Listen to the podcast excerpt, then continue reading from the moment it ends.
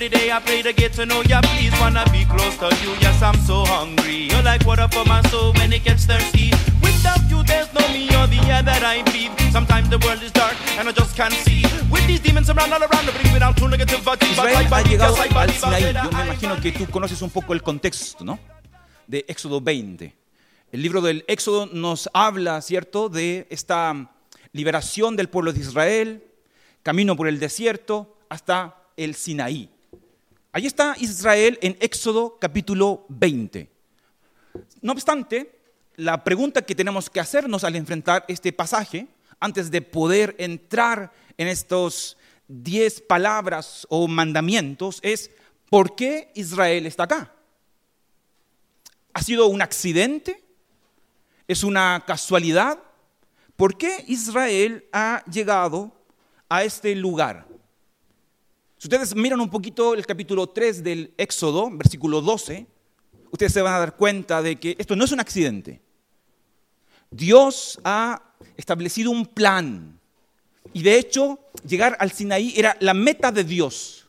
Dios llamó a su pueblo y lo trajo a este lugar para hablarles, para mostrar su carácter, para que su pueblo que iba a entrar a una tierra que no conocía y donde se iba a enfrentar a un sinnúmero de dificultades, problemas, dioses, otros pueblos paganos, ellos tenían que conocer a Dios. Ellos tenían que escuchar su voz. Ellos tenían que ser instruidos. Su Dios los estaba llamando.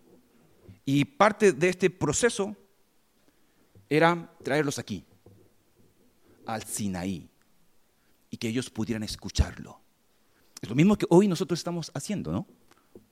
Tú y yo necesitamos mucho de Dios. Obviamente no, no solamente los domingos, nosotros necesitamos de Dios constantemente. Y por eso es que necesitamos también constantemente leer su palabra. Nosotros no somos personas eh, que creemos poder llevar a cabo una vida de forma independiente. Y eso nosotros lo mostramos cada vez que dejamos un tiempo para estar con Dios, escuchar su voz, pedir su ayuda y de esa manera avanzar día tras día. Y no hay mejor momento que hoy. Es el día del Señor. Hoy yo vengo a escuchar palabra de Dios. Y por eso es que, reitero, es muy importante que tú puedas tener aquí tu Biblia abierta. Porque Dios quiere hablarte a través de su palabra. ¿Me entiendes? Entonces, allí está. Dios ha convocado a su pueblo y lo ha llamado a tener comunión. Pero antes de Éxodo 20 está Éxodo 19, que es muy importante para entender el contexto de estas palabras de Éxodo 20. Dios llama a su pueblo a consagrarse. Y Dios ha llamado a su pueblo y les, ha dicho de que ellos deben prepararse para este encuentro con Dios. En Éxodo 19, Dios declara de que de entre todas las naciones, Israel es su tesoro más especial y va a ser de ellos una nación santa y va a, construir, a transformar a este pueblo en un pueblo de sacerdotes para que sean luz en medio de la oscuridad. Lo que pasa en, Éxodo 19 es algo muy similar a lo que Pedro va a decir allí en su segunda carta, cuando él habla de que tú y yo somos un pueblo escogido, un real sacerdocio, un pueblo que ha sido llamado desde las tinieblas a su luz para anunciar. ¿Te acuerdas de eso? Entonces, ahí está. Ahí está Israel, ahí está la iglesia, ahí estás tú preparándonos para escuchar esa voz de Dios. Nosotros le pertenecemos a Él. Y Éxodo dice que eso se debe gracias a que Él nos rescató, nos llamó, Él nos liberó. Pero disfrutar de Él, disfrutar de Él como un tesoro, disfrutar de Él como una nación santa, disfrutar de, Él como sacerdotes que tienen acceso a su presencia, es algo que no solamente depende de Dios. Aquí participas tú también. Necesitas entender de que tú has sido llamado para tener comunión. Y la comunión involucra que tú obedezcas, que tú conozcas a Dios, que tú lo escuches y que evalúes tu vida. ¿Cómo estás llevando a cabo tu vida como creyente, como esposo, como esposa, como trabajador, como estudiante? Cómo esto te relaciona, te acerca a Dios, cómo esto te aleja de Dios y los cambios que debes hacer. Y la única manera de hacerlo es mirándote, no al espejo que está allí en tu baño, sino a su palabra. ¿Te das cuenta?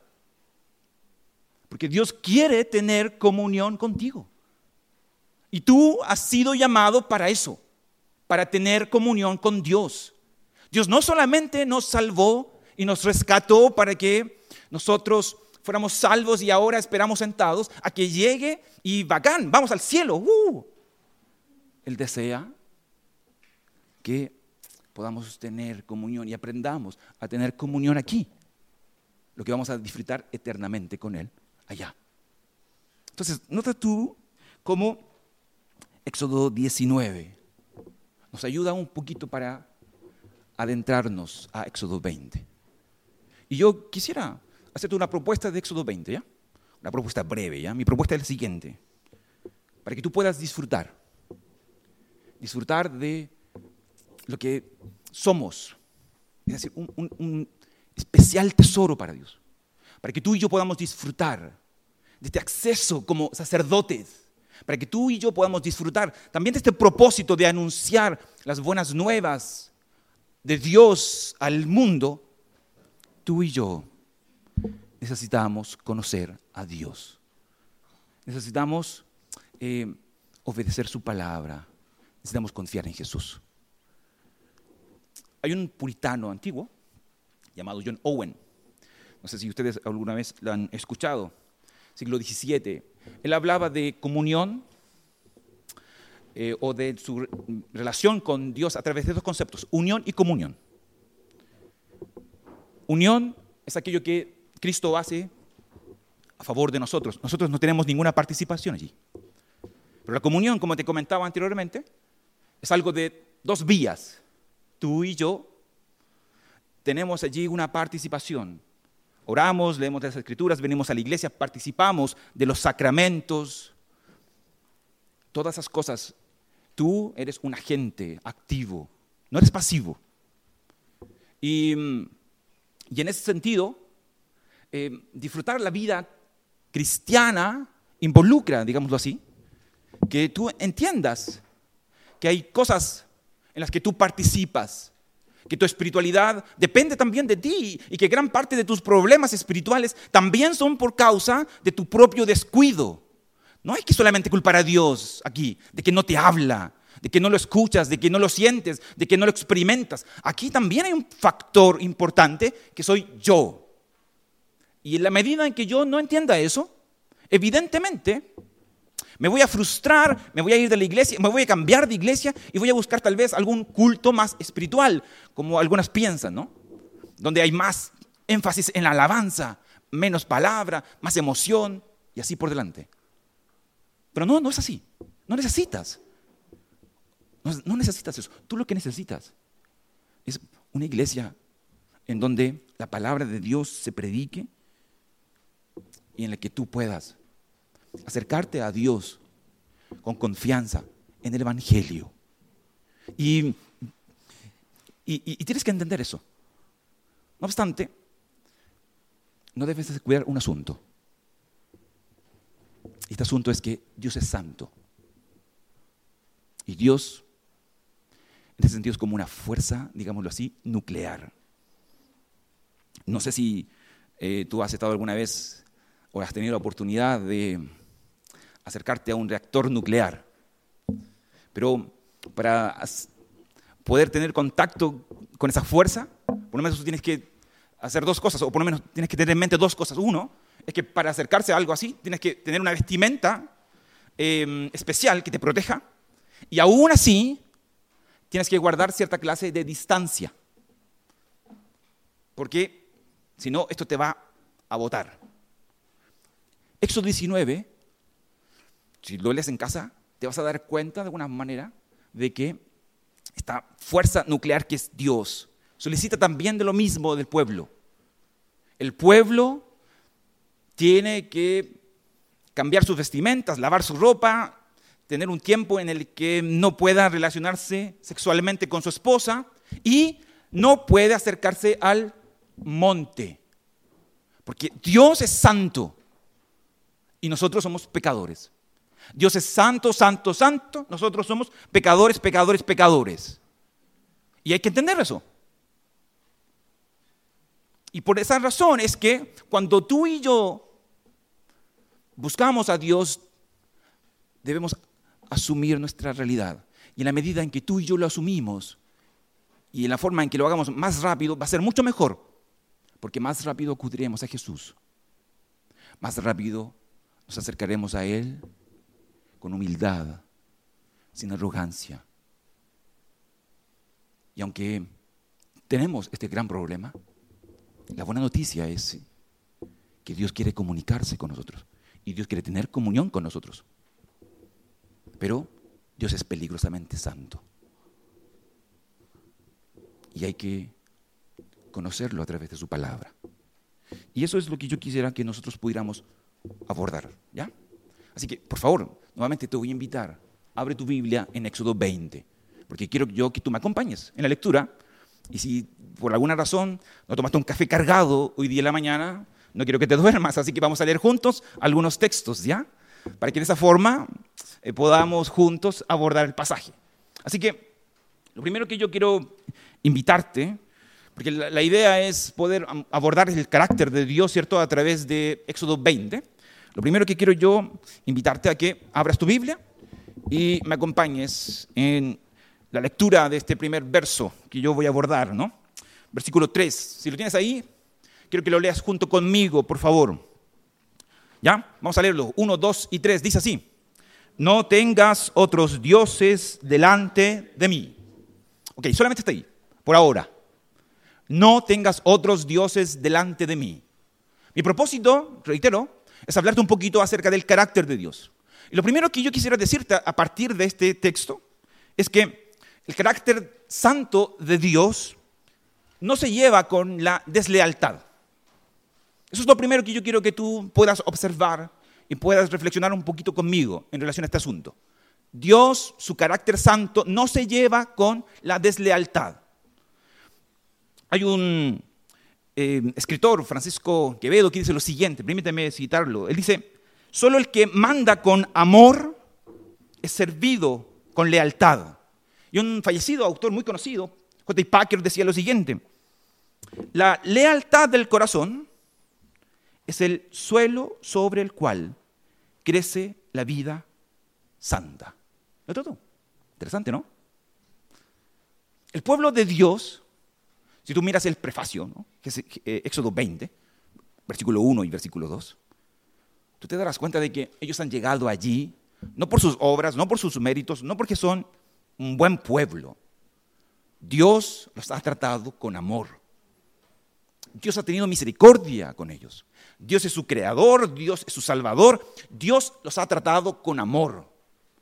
Les ha dado su ley, no para que ellos entren en un pacto con ellos. Dios ya tiene un pacto con ellos desde hace, mucho tiempo y esa es la razón de por qué los liberó. Dios no les dio su ley para que ellos fueran sus hijos. Ellos han sido su primogénito desde hace mucho tiempo. Ellos son sus hijos. Y la razón de por qué los liberó es porque Dios es fiel a su pacto. Y Éxodo, los, eh, los 19 versículos o capítulos antes cuentan de eso. Todo el texto que nosotros podemos mirar de capítulo 1 de Éxodo hasta el capítulo 19 va a hablarnos un poco acerca de eso. Por ejemplo, el capítulo 2, versículo 24 nos dice de que la razón de por qué Dios em, salva o libera a su pueblo es porque Él viene a cumplir con su promesa, hecha ya a los padres, a Abraham, eh, Jacob, Isaac, etc. También Éxodo capítulo 4, versículo 22 dice de que este pueblo es ya su pueblo primogénito y que por lo tanto Él lo que viene a hacer es cumplir esa gran promesa de que Dios será su Dios y ellos serán su pueblo y ya está. Dios a través de estos 19 capítulos antes de Éxodo 20, Dios se ha mostrado de una manera leal y fiel a su pacto. Y así es Dios, obviamente. Y bacán que sea así.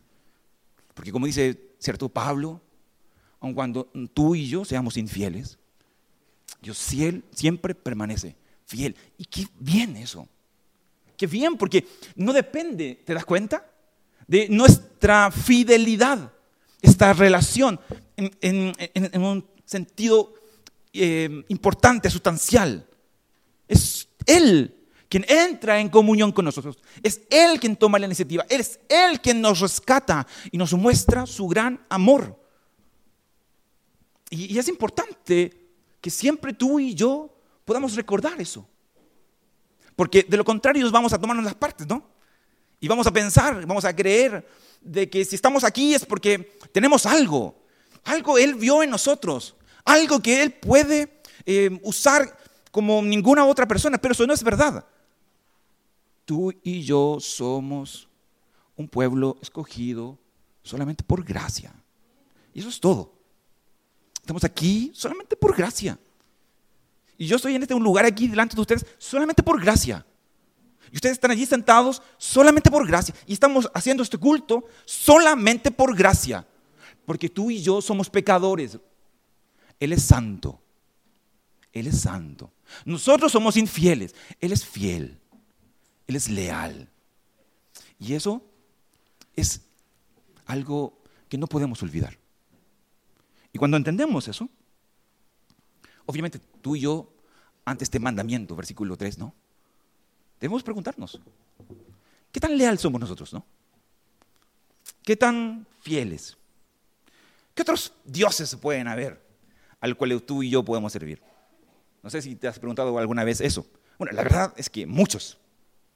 Si tú miras la lista, hay muchos dioses. Tienes tú, por mencionar algunos, ¿no? Baal, Acera, Moloch, Mamón, Messi, Zeus, Neptuno, Thor, Bills. No sé si has visto alguna vez Dios de Dragon Ball, el Dios de la destrucción, ¿no? Tú puedes adorar a muchos, ¿no? Lamentablemente esos no existen.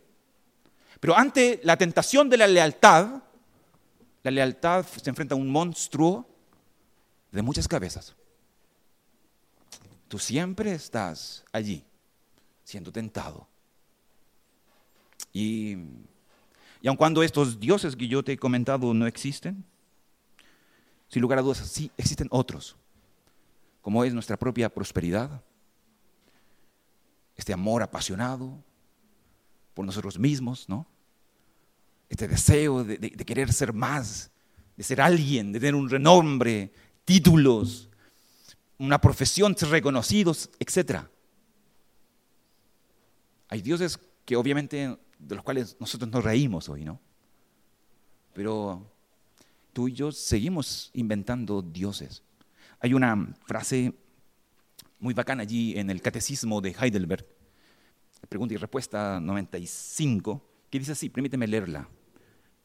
Es tener, dice él acerca de la idolatría. La idolatría es tener o inventar algo en lo que uno confía en lugar o además del único verdadero Dios que se lo ha revelado a sí mismo en su palabra. Aquí la palabra clave es confiar. Dime tú, ¿en quién confías? Y yo te diré quién es tu ídolo. O más bien, tú puedes mismo, tú mismo puedes responder. ¿Quién es mi ídolo? ¿En quién confías? ¿Qué es aquello que tu corazón loco, mi corazón loco, está inventando o poniendo en el lugar de Dios a alguien que no es Dios, el Dios verdadero, el Dios que se ha revelado aquí.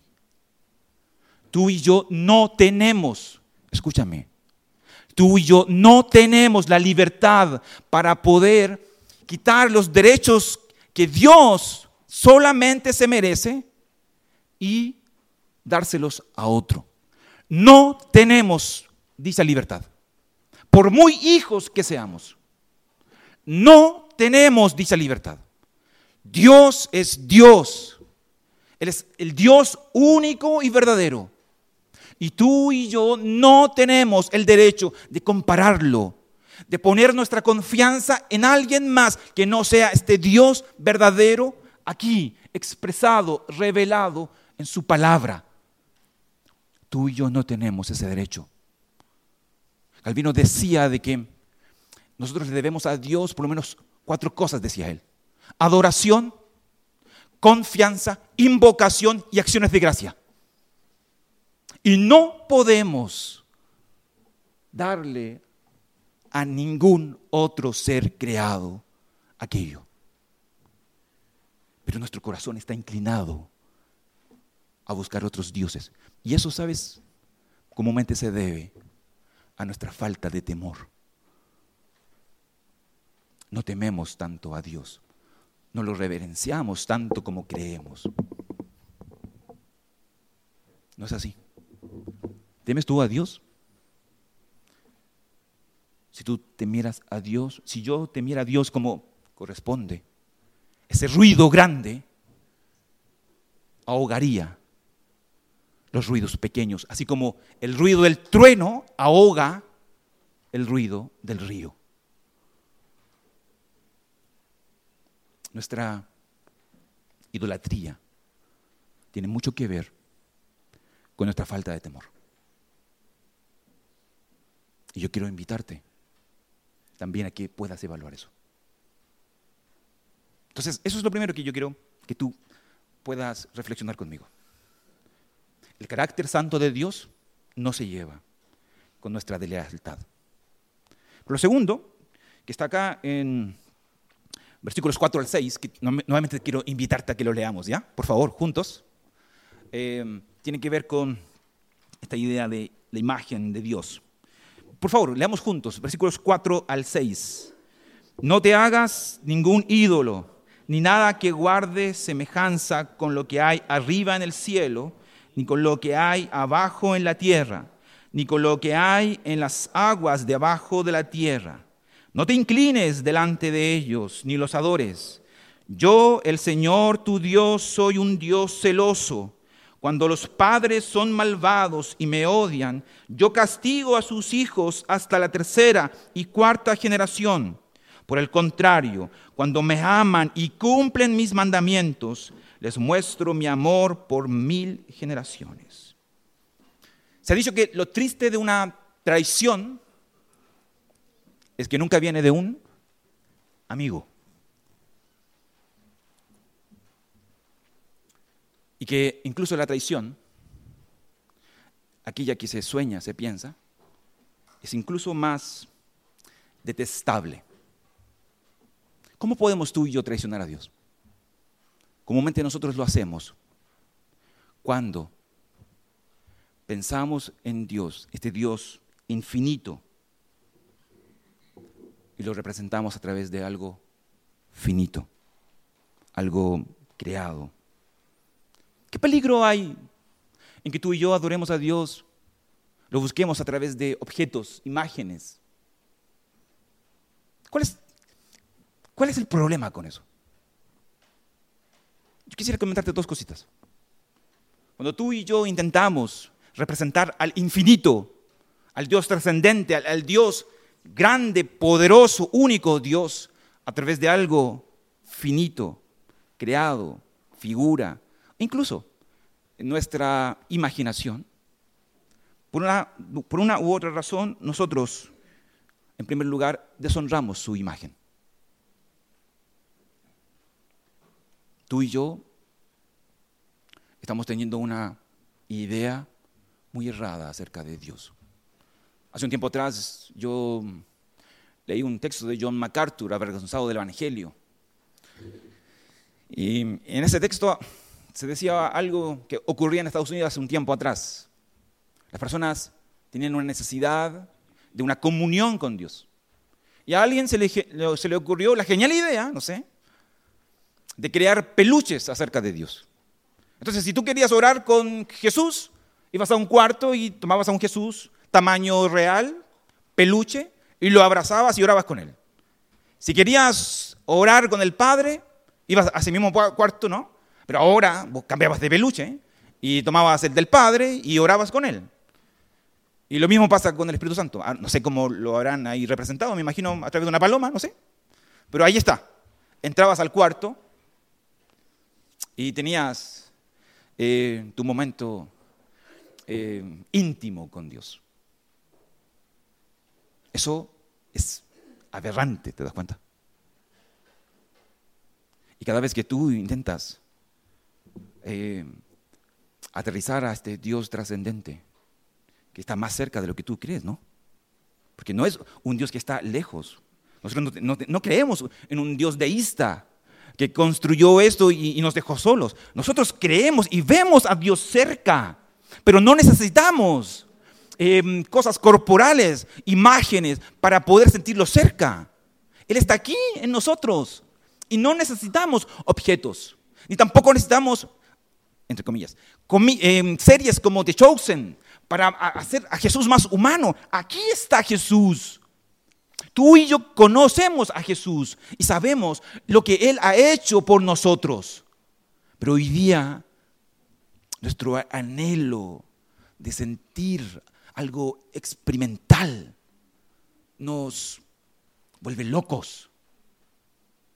Pero piensa un poco en todo lo que experimentó un pueblo, este mismo pueblo, en el desierto. Vio un Dios en una nube con relámpagos, alimentándolos con el maná, sacando agua de la roca, hablándoles de un monte, y aún así ellos le negaron.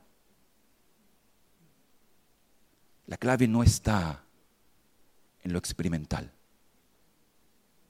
no está en las experiencias religiosas. Aquí está su palabra y cada vez que tú y yo tratamos de aterrizar a este Dios que no se puede aterrizar de una u otra forma, no solamente su imagen es deshonrada, sino que somos engañados. Eh, nos engañamos a nosotros mismos, limitando a aquel que no puede ser limitado, haciendo de Dios alguien manejable, ese nuestro, no es nuestro llamado. Tú y yo no hemos sido llamados a manipular a Dios. Tú no, no tienes ese derecho. Tu gran deber, mi gran deber, es aprender a conocer a Dios y a vivir con Él conforme a lo que Él nos ha revelado ese es nuestro gran deleite. Y es allí donde tú y yo tenemos que trabajar. Porque no solamente tú y yo tenemos que darle la espalda a los ídolos, sino que también tú y yo tenemos que aprender a partir de este segundo mandamiento a adorarle correctamente, a arrodillarnos a Él, a humillarnos ante Él, a reconocer nuestras limitaciones, a entender de que tú y yo somos finitos. Y es así como nosotros podemos guardar este mandamiento, poniéndole límites a nuestra imaginación, poniéndole límites a nuestros deseos y entendiendo. Así como le dice, Pedro en su, en su carta, que aunque no le hemos visto, le amamos. Aunque no lo hemos escuchado audiblemente, su palabra para nosotros es su voz. Y es el pan que tú y yo necesitamos para cada día, para cada momento, para cada circunstancia, para cada instante. No necesitamos nada más. Somos hombres y mujeres de la palabra. Y que en la medida en que incluso lo leemos en comunidad es mucho más rico. Porque de esa manera, leer las escrituras en comunidad nos permite ver cómo Dios no solamente me habla a mí, sino que también te habla a ti. Y te habla a ti. Y te habla a ti. Y, escuchamos su voz. y, y, adoramos a Dios juntos. Por eso es que nosotros no solamente cantamos y cantamos, nosotros cantamos y leemos las escrituras. Y somos guiados por las escrituras. Oramos siendo guiados por las escrituras. Leemos las escrituras para cantar. Leemos las escrituras para ser alimentados. Y es allí donde, nuevamente, tú y yo tenemos que entender nuestras limitaciones y comprender en este sentido de que el carácter de Dios, su carácter, no acepta ninguna clase de distorsión. Tú y yo no necesitamos a un Dios manipulable.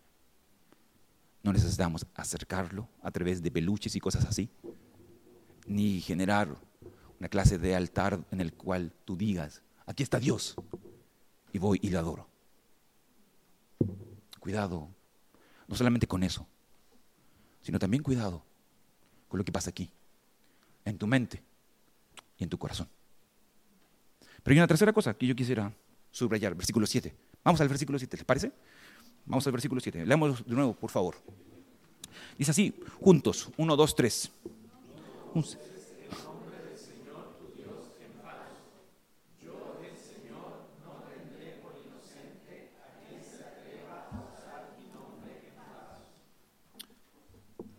Palabras, ¿no? Aquí es muy potente este verso 7 porque el texto dice de que el carácter santo de Dios es tan santo, digámoslo así, que Él no tendrá por inocente aquel que toma su nombre en falso o daña, digámoslo así, su reputación, que es la idea que yo quisiera trabajar en este momento. Una de las cosas que marcaban digámoslo así, el lema de Juan Calvino es que todo lo que se llevaba a cabo era para la gloria de Dios. Y de hecho, me imagino ustedes también conocen, ¿cierto? Esta primera pregunta muy conocida dentro de los presbiterianos eh, acerca del catecismo menor de Westminster, que el fin principal del hombre es glorificar a Dios, ¿no? Ese es nuestro propósito, nuestro fin último, lo que debe llevarnos a nosotros a realizar cualquier labor y tarea, independiente de esta cual sea, eh, glorificar a Dios, honrarle, porque tú y yo somos embajadores, tú y yo somos enviados, eh, somos enviados a nuestro trabajo, somos enviados a nuestro barrio, somos enviados a, a las personas con las que nos contactamos. Es importante que tú entiendas de que el acceso que tú tienes a las personas que tú tienes, yo como pastor nunca las tendré y posiblemente el pastor Jonathan tampoco. Por lo tanto, él no puede ni yo podemos ir a dar testimonio de Cristo allí donde, donde está tu trabajo. Eres tú.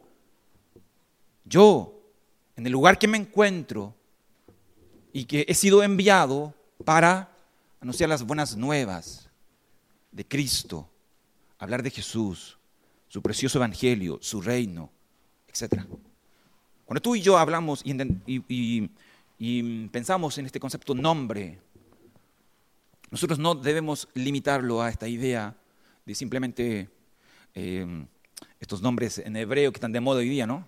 El Shaddai, el Yahvé y todas esas cosas, ¿no?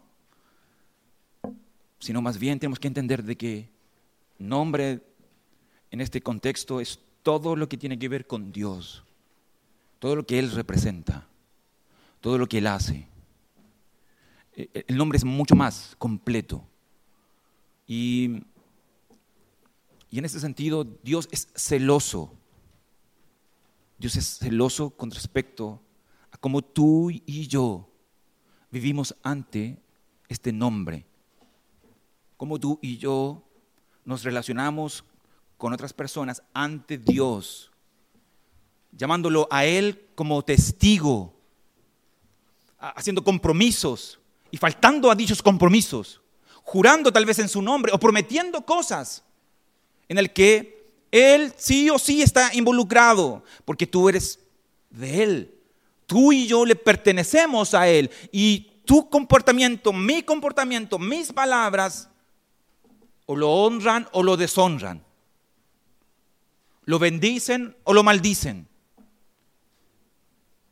No solamente es nuestra imaginación, sino la manera en que nosotros también hablamos acerca de Dios ante los demás, cómo nosotros eh, llevamos a cabo nuestras relaciones, tanto dentro de la iglesia como fuera de la iglesia. Entonces, cuando pensamos en esta idea de profanar el nombre de Dios, en primer lugar yo quisiera subrayar algunas ideas, ¿ya? Primero que todo, esto tiene que ver con que eh, tú y yo expresemos en relación a Dios sus excelencias. Hablemos de Él en relación a sus grandezas y ensalcemos su verdad a través de nuestro comportamiento y relacionamiento con otros. Honrar su nombre como embajadores, como personas que van al mundo a hablar de Jesús, involucran mucho de la manera no solamente en que tú actúas o de la forma en que tú piensas, sino también de la forma en que tú hablas. Por eso Jesús decía, ¿no? Que tú sí sea sí, que tú no sea no.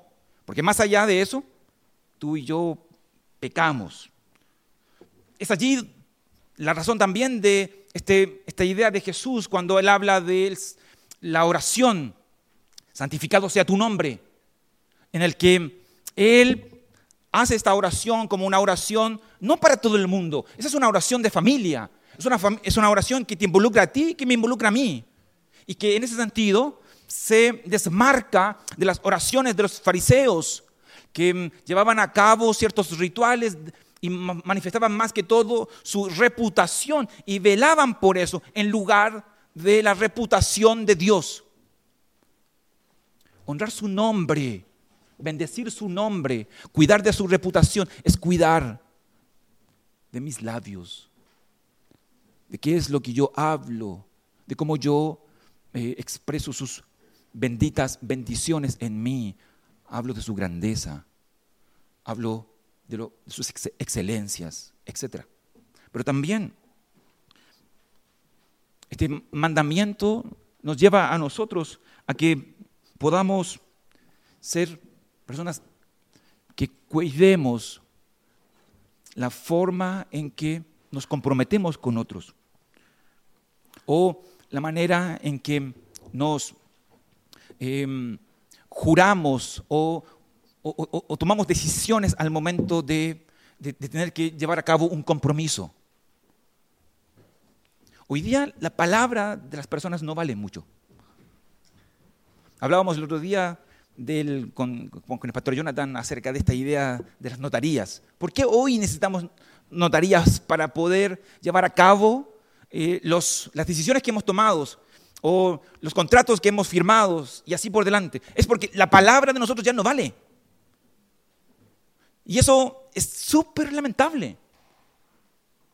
Porque no solamente es un problema afuera, es un problema también aquí adentro. Nuestra palabra no vale. Nuestra cultura de alguna manera nos ha llevado a vivir vidas irresponsables.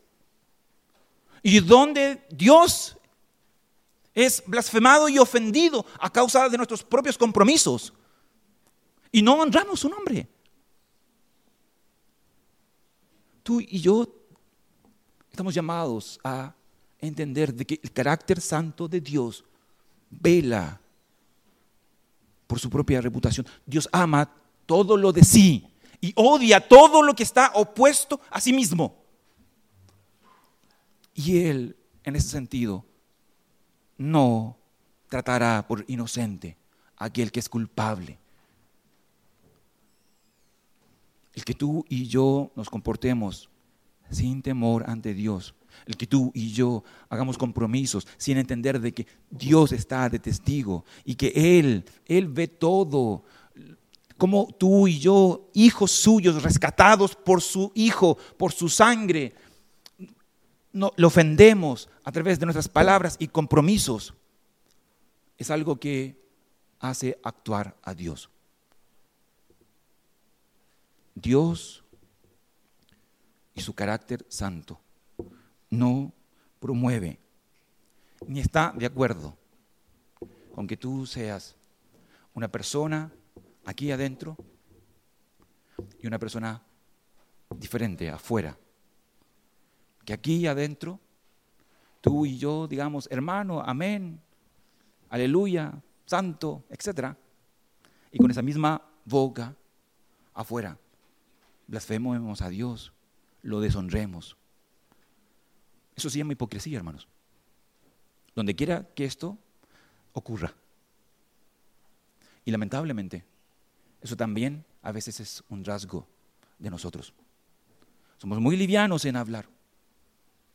Incluso hoy día nos reímos con un sinnúmero de chistes blasfemos y no generan ningún problema en nosotros.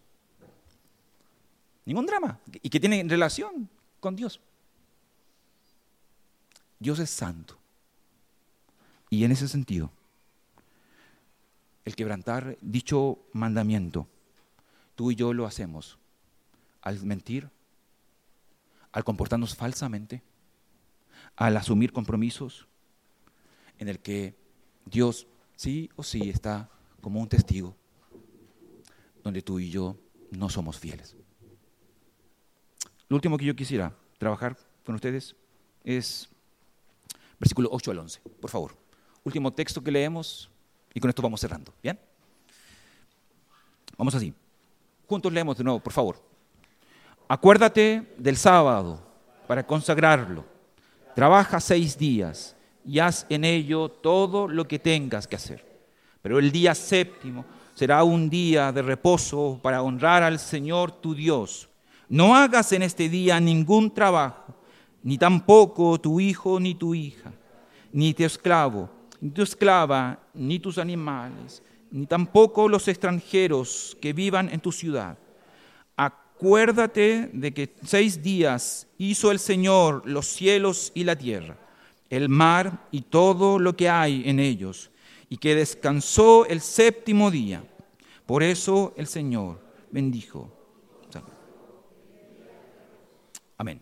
Lo último que yo quisiera hablarte es que no solamente el carácter santo de Dios no se ve con la deslealtad, ni tampoco con la distorsión de su imagen, ni tampoco con aquellos que buscan de una u otra manera no velar por su reputación, sino que también el carácter santo de Dios es deshonrado cuando tú y yo no consagramos lo que Él consagró. Este verso, como tú puedes observar, ¿no? versículos 8 al 11, tiene mucho que ver con, nosotros, eh, con nosotros eh, como iglesia presbiteriana, como iglesia reformada. Nosotros tenemos una, una idea, concepto diferente con respecto al día del Señor. Para muchos todos los días son día del Señor, para nosotros no. Para nosotros el día del Señor es hoy. Y nosotros es hoy donde venimos a, alabar su nombre, pero no solamente alabamos su nombre. Hoy es donde tú y yo estamos invitados a hacer buenas obras, obras de misericordia, obras de caridad. Es hoy también donde tú y yo tenemos el tiempo para ocuparnos de este Dios santo, este Dios que se revela a través de su palabra. Hoy es el día en el que tú y yo nos ocupamos también de nuestra espiritualidad. Hoy no es el día para ver Netflix. Hoy no es el día necesariamente para salir a hacer deportes. No estoy diciendo que no sea correcto o que no podamos hacerlo. Estoy diciendo de que comúnmente nosotros nos quejamos de que no tenemos, no tenemos tiempo para leer la Biblia, no tenemos tiempo para orar, no tenemos tiempo para visitar a un hermano. Hoy es el día para hacer eso. Porque evidentemente todos ustedes, yo también, trabajamos en muchos quehaceres y en muchas cosas por hacer durante la semana. Pero Dios, sabiendo eso también, Él nos ha dado este día, este día para honrarle, para tener un culto público, para tener un culto en el hogar, junto a la esposa, junto a los hijos, para hacer un montón de cosas en su nombre. Hay dos maneras en las que tú y yo perdemos.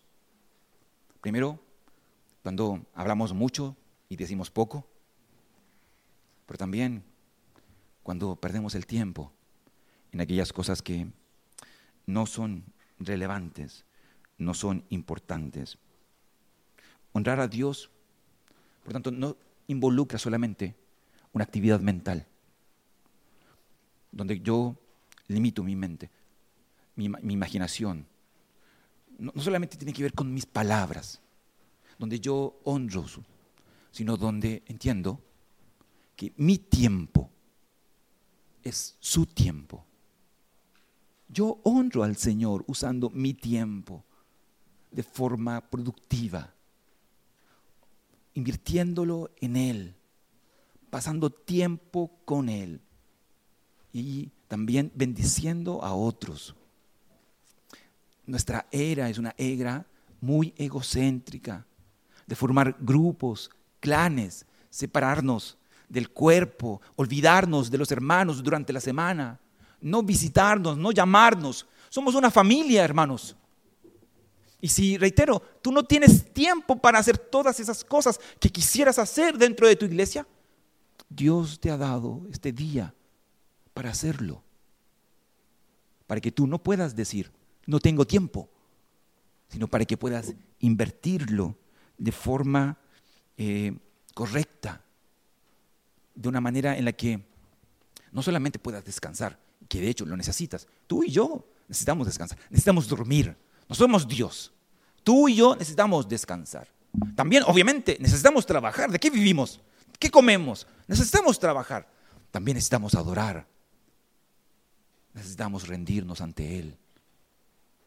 Y cuando tú y yo vemos el día del Señor de una manera diferente, en el que no lo profanamos, no, hacemos cosas que podemos hacer en otro día, descuidamos nuestra espiritualidad, descuidamos nuestra familia, por nuestro egocentrismo, por ocuparnos solamente de nosotros, tú y yo estamos, en ese sentido, no apreciando su gracia. Este día es, un don de Dios, un don de Dios para nuestra espiritualidad, para nuestra familia. Es un don de Dios para nuestro descanso. Es un don de Dios para unir obediencia y fe. Hay muchos, yo sé, que no pueden tomar el día domingo como un día de descanso. Yo sé que hay personas que trabajan y lamentablemente hay que trabajar. No podemos hacer nada en relación a eso. Pero aquellos que, pudiendo no hacerlo, yo les invito a obedecer a Dios y a tener fe. A tener fe de que Él va a sustentarte si tú eres capaz de consagrar su día. A tener fe de que Él te va a ayudar en el examen, en la prueba que tengas que llevar a cabo el día lunes, porque Él es el Dios también de la inteligencia. Tú tienes seis días para trabajar, para estudiar y para hacer todas tus cosas. Pero este día este día es su día. Y tú y yo tenemos que volver, volver a Él. Y este día es especial para hacer eso, donde debido a la falta de seriedad con la que tomamos este día, reitero, nuestra espiritualidad en muchas ocasiones se ha ido a la basura y a ti y a mí nos pesan. Yo creo que todos tenemos dramas con guardar este día de la mejor manera. Y obviamente aquí todos debemos humillarnos y decir, Señor, perdónanos, ayúdanos, ayúdanos a, poder prepararnos para este día, porque no es simplemente llegar este día, levantarnos y vamos a adorar. No, los antiguos se preparaban. Y yo creo que gran parte de nuestra negligencia con respecto a este día es eso. Nos cuesta prepararnos. Siempre estamos dejando las, cosas importantes para última hora. Los días sábados nos estamos acostando tarde y así por delante. Nos cuesta entender de que este día no nos pertenece y que en ese sentido tú y yo deberíamos comprender que en la medida en que Dios sea nuestra delicia y nuestro mayor bien, tú y yo anhelaremos este momento. Porque, reitero, este momento no es igual que tus momentos devocionales en casa. Cuando el pueblo de Dios se reúne y Dios viene a nuestro encuentro, cosas sorprendentes pasan. Porque Él nos habla a través de su palabra como pueblo de Dios, no solamente como individuos. Y tú y yo crecemos en comunidad. Ustedes observan, concluyó, que Éxodo 20 nos habla de este Dios santo. Un Dios santo que no se ve con la deslealtad. Un Dios santo que no permite que su nombre sea que su imagen sea distorsionada. Un Dios santo que vela por su nombre. Y un Dios santo también que ha consagrado un tiempo para que tú y yo le bendigamos. Este Dios santo no ha cambiado. Él sigue siendo santo, santo, santo. Este Dios del Sinaí es el Dios que está en medio de nosotros. Santo, santo, santo. Y tú y yo tampoco hemos cambiado. Tú y yo seguimos siendo pecadores. Pecadores, pecadores. Aun cuando a la misma vez somos justos, ¿no? Por su gracia. Y, y qué rico recordar eso. Pero las cosas no han cambiado. Él es santo. Nosotros somos pecadores. ¿Cómo entonces nos relacionamos con Él. Hay algo que ha cambiado aquí. El mediador. Éxodo 20 nos habla de un mediador humano, al cual Moisés tenía como propósito y responsabilidad ir donde Dios, bajar donde el pueblo, comunicarles y todo lo demás. Si ustedes miran nuevamente la escena, Éxodo 19 y Éxodo 20, era una escena de terror, humo, rayos. Imagínate estar allí. Tal vez a algunos de ustedes les hubiera encantado estar ahí. El pueblo de ahí quería solamente huir. El pueblo le dice a Moisés, Moisés, habla tú, habla tú con Dios. Nosotros escuchamos. El pueblo quería huir. Moisés cumplió esa labor. Pero hay un texto precioso, no lo voy a leer ahora, pero si tú quieres leerlo, es precioso, que nos habla de este cambio de mediador. Hebreos capítulo 12. Hebreos capítulo 12 dice de que tú y yo no hemos sido llamados a este monte del Sinaí. Tú y yo hemos sido llamados al monte de Sión. Y nuestro mediador es Cristo. Y la asamblea que es mediada por Cristo no está llena de temor y de, eh, susto y no, y no quiere huir.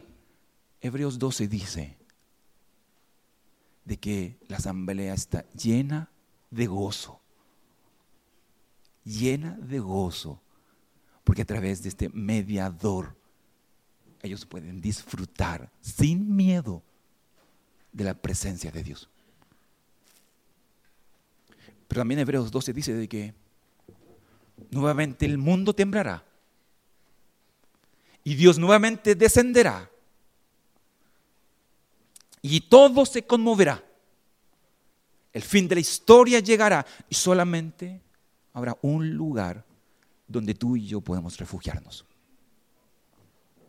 Ese lugar es Jesús. Escúchame, escúchame. Dios no ha cambiado, Él sigue siendo santo.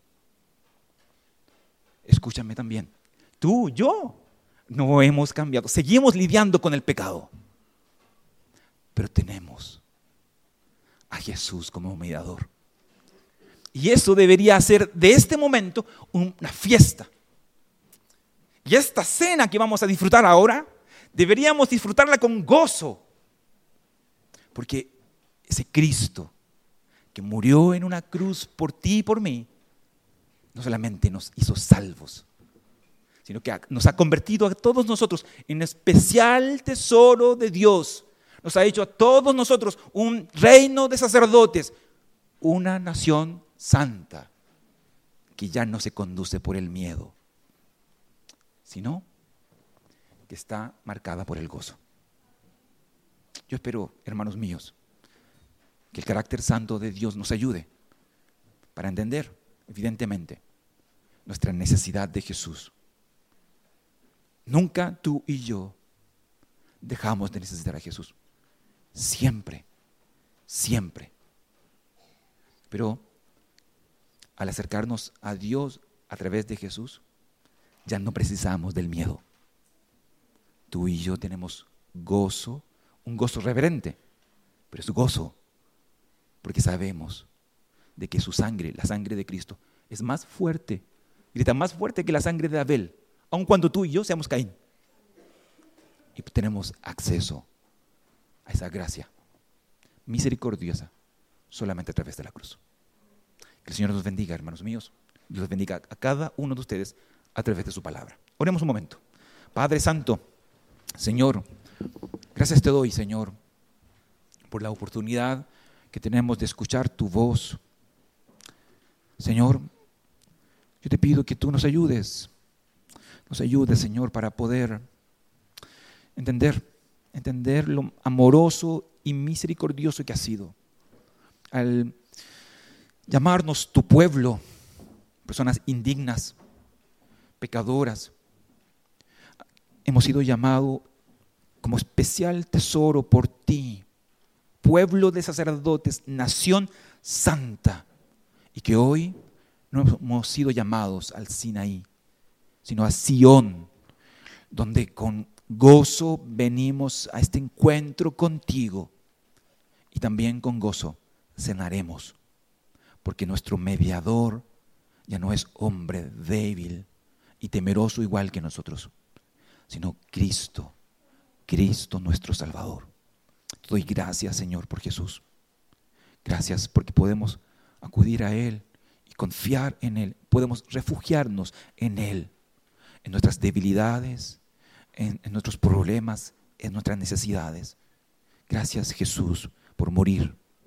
Gracias, Jesús, por darnos la confianza y este acceso al Padre. Bendito seas tú, Señor, por siempre. Bendita sea tu palabra. Y bendita sea también, Señor, nuestras vidas a través de la cena que vamos a disfrutar. Te lo suplicamos, Señor. En el nombre de Jesús. Amén.